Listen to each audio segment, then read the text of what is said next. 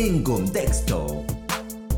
El pasado lunes 5 de agosto de 2019, el presidente de Estados Unidos, Donald Trump, firmó un decreto que implementa sanciones más severas al gobierno de Venezuela.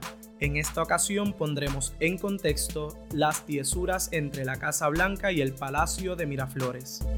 A inicios de este año, las tensiones entre las administraciones de Donald Trump y Nicolás Maduro comenzaron a acrecentar. Hace seis meses, el primer ejecutivo del gobierno de la República de los Estados Unidos de Norteamérica puntualizaba lo siguiente. Venezuela was the wealthiest nation by far in South America.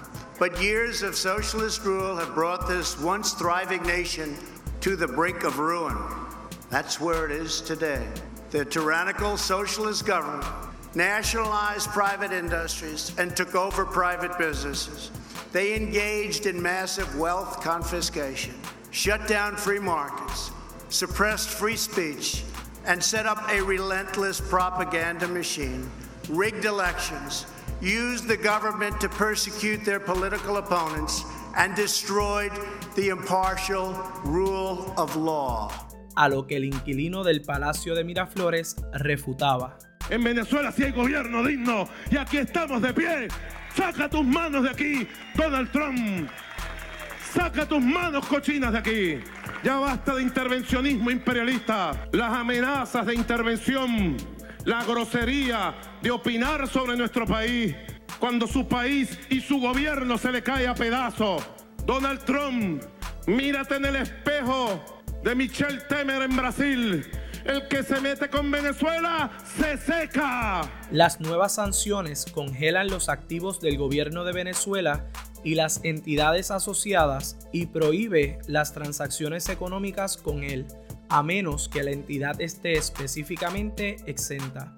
Las exenciones incluyen asuntos oficiales del gobierno federal y transacciones relacionadas con la provisión de ayuda humanitaria.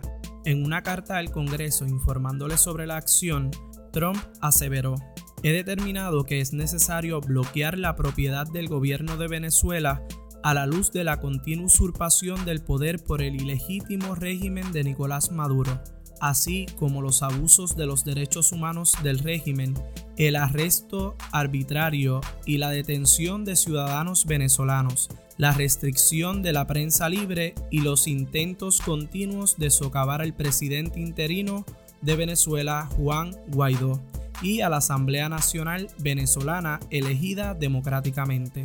Estas acciones a su vez han aumentado las tensiones entre Estados Unidos y los grandes defensores del régimen de Maduro, que son los gobiernos de Rusia y la República Popular China. Maduro no es un patriota venezolano, dijo Trump en un discurso a principios de este año. Es un títere cubano. Las relaciones internacionales en contexto por John Paul Rolox.